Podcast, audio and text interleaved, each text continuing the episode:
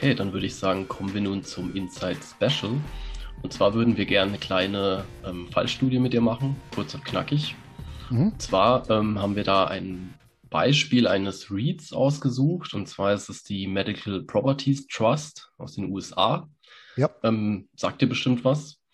Die sagt mir insofern natürlich auch was, dass ich auch hier wieder äh, persönlich äh, interessiert bin an, an, dem Titel insofern, als dass ich ihn im Portfolio habe. Ja. Mhm. Okay, dann schließe ich mich da fairer, fairer halbe ähm, auch an. Ne, ja.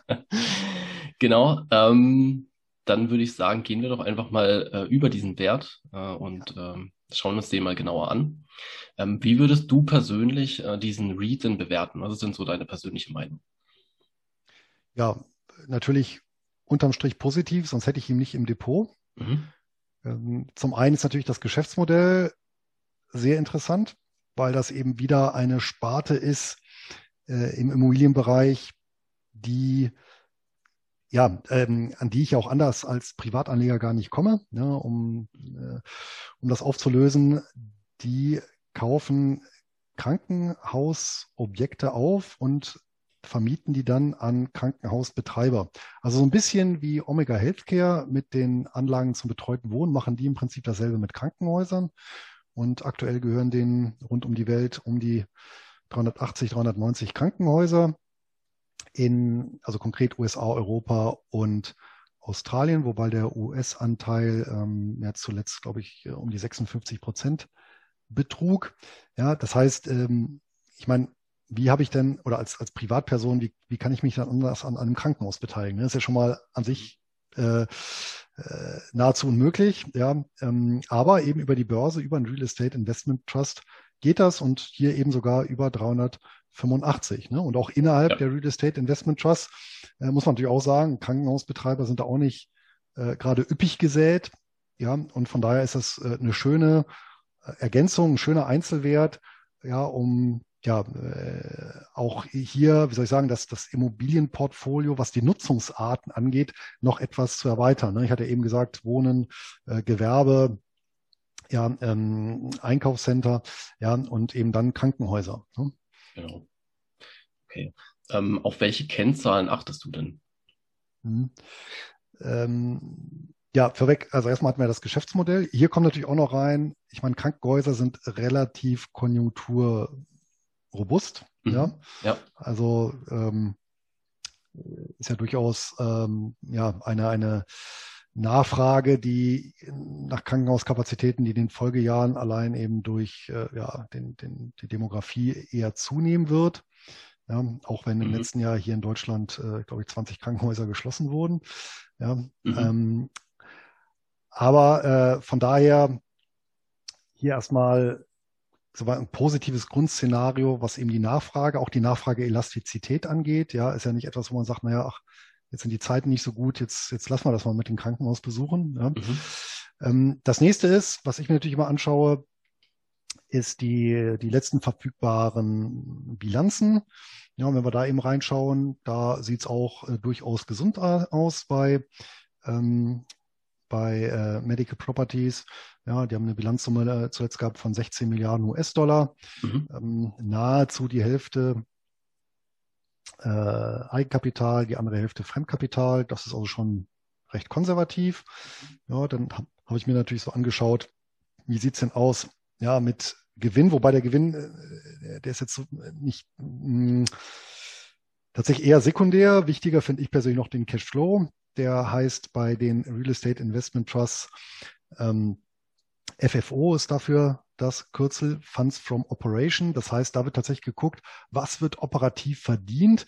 Ja, da werden halt solche Sachen rausgerechnet wie Buchgewinne. Ja, wenn so ein Krankenhaus, ja. das ich eben für 100 Millionen gekauft habe, jetzt 110 Millionen wert ist, ja, dann habe ich ja in dem Jahr im Prinzip 10 Millionen plus gemacht. Ja, und mhm. das rechne ich eben bei diesem, äh, bei diesem FFO raus ja, ähm, damit ich eben gucke, wie, wie ist die Ertragskraft eigentlich, ja, und die äh, sieht halt eben sehr gut aus. Im Jahr 2020 sogar haben die ein FFO gemacht von 1,73 Dollar äh, je Aktie, ausgeschüttet allerdings nur 1,08.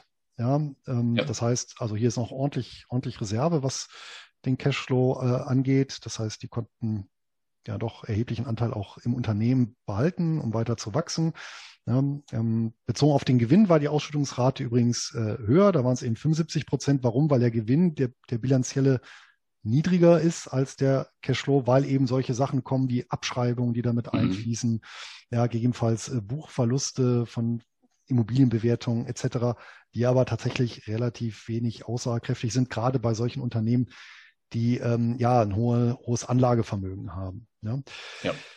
Ja, dann schaue ich mir an, wie hat sich so die Dividende entwickelt über die letzten Jahre. Auch hier tadellos, ja, seit 2009 wurde die Dividende weder gekürzt noch ausgesetzt. Ja, mhm. ähm, seit ähm, auch mehreren Jahren, seit 2015 äh, konnte der Gewinn und Cashflow, also der FFO, kontinuierlich gesteigert werden.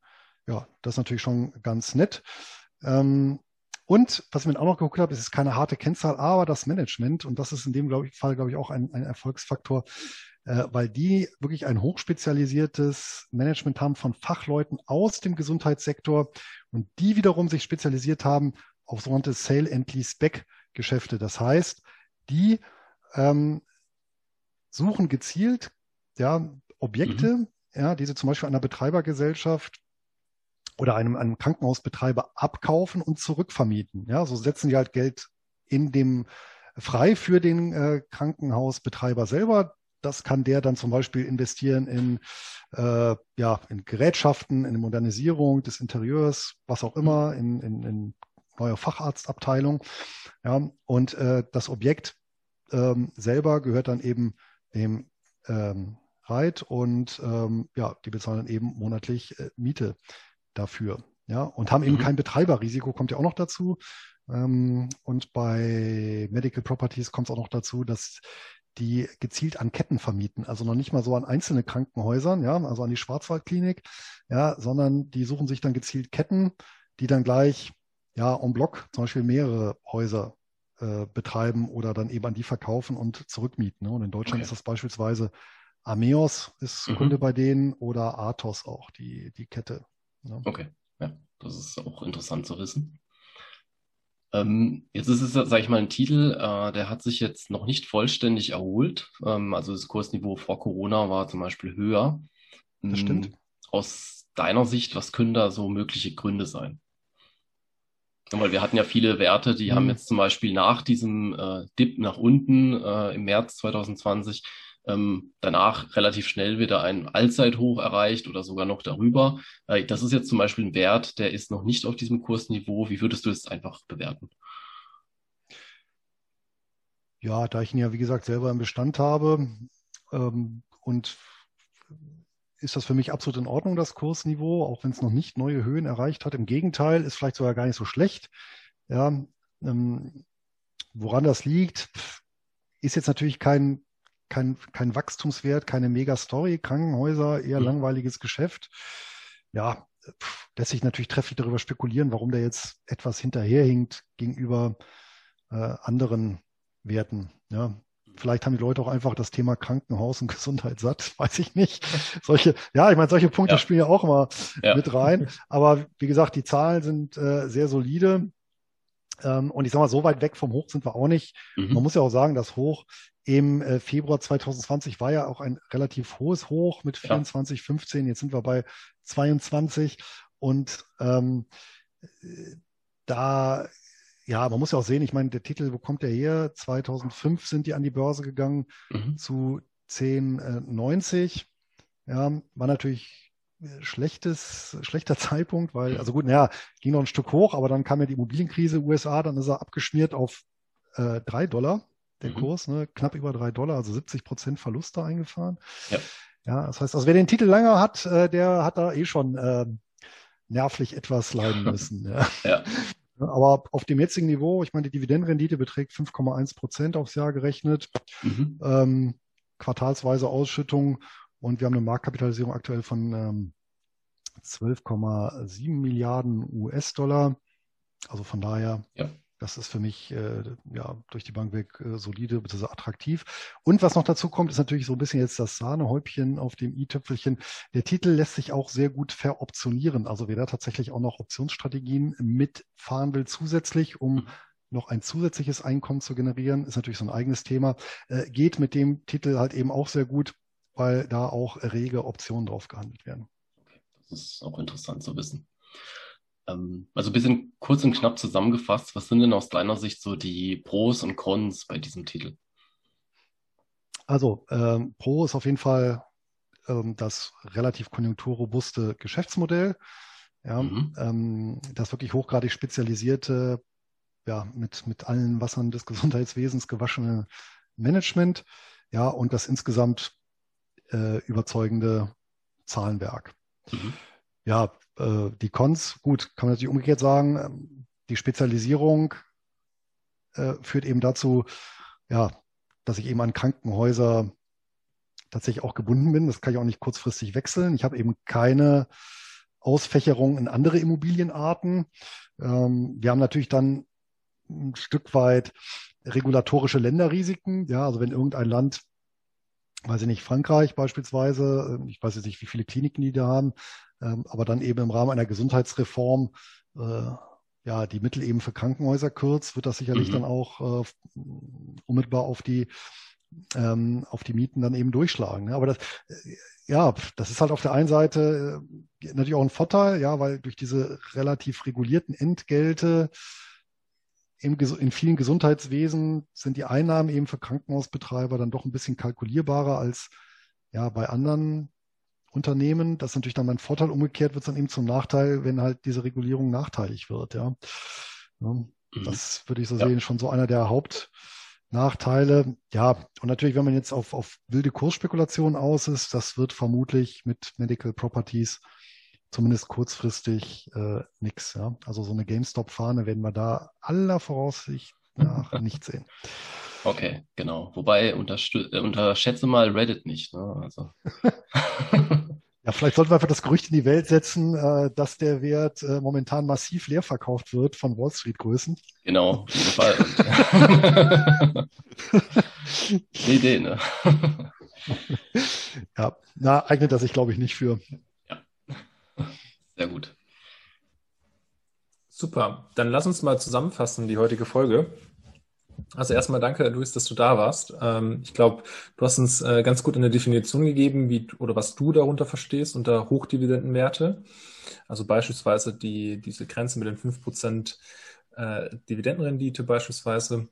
Und äh, hast uns auch ein bisschen näher in das Thema mit, mitgenommen. Ich glaube, äh, du bist in der Tat ein, ein äh, ziemlich guter Experte jetzt so über die letzten Jahrzehnte schon hinweg. Ähm, du konntest uns also auch einiges mal uns zeigen, was äh, hier besonders wichtig ist, äh, wie du generell an solche Investments rangehst. Und aber auch ähm, vielleicht so ein bisschen natürlich die Downsides äh, mit angeschaut. Ich glaube, besonders hier äh, hilfreich war auch die, die, das Insight Special. Das heißt, die Fallstudie einfach mal auch wirklich so ein, so ein äh, Read angeguckt, äh, uns angeschaut, was sind so die Pros und Cons, äh, was steht dahinter in dem Businessmodell und was so ein bisschen deine, deine Überlegungen waren. Und äh, von daher äh, auf jeden Fall äh, vielen Dank für, die, für diese Insights. Ja, sehr gerne. Hat mir auch Spaß gemacht und ähm, ja, gerne jederzeit wieder. Super. Was mich dann noch interessieren würde, ist, äh, was ist denn die Antwort auf die Frage des Tages? Stimmt, da war ja noch was. Genau. Genau. Richtig. Und damit, äh, Luis, hast du sehr gut gelegen. Und zwar in der Tat ist es Münchner Rück, also B, äh, hast du, hast du richtig ausgewählt. Ähm, die haben jetzt im letzten Jahr 9,80 Euro als Dividende ausgeschüttet. Ähm, klar, auch so ein bisschen relativ gesehen zum Kurs, der ist auch relativ hoch. Ähm, also es ist nicht wie eine Deutsche Telekom beispielsweise. Und ähm, die haben auch eine Dividendenrendite von ungefähr, ich glaube, 4,4 Prozent. Und ähm, auch was auch sehr nah ist, ist auch zum Beispiel Allianz, also generell so diese Versicherung äh, oder die Versicherungswirtschaft hier in Deutschland, ähm, ja, hat doch ganz, ganz gut ausgeschüttet gehabt letztes Jahr.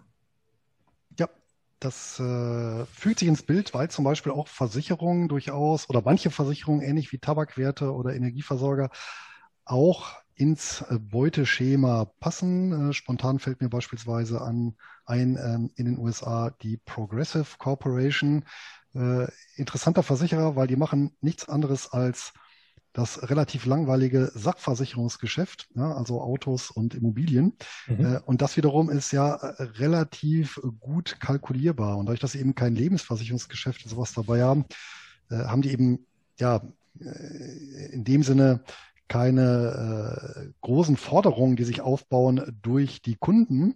Ja, und dementsprechend auch eine sehr, sehr äh, saubere Bilanz und ähm, ja, interessantes Geschäftsmodell und äh, durchaus auch ja, äh, für einkommensorientierte Investoren ein Blick wert. Super, dann würde ich sagen, danke Luis und ähm, für alle anderen bleibt gerne dabei. Ähm, lasst gerne ein Like oder Abo da und schreibt uns gerne auch eure Meinung zum Podcast und was ihr denn so zum Thema REITs und Hochdividendenwerte meint. Und dann würde ich einfach sagen, ja, bleibt dabei und mittendrin. Mit Insider in.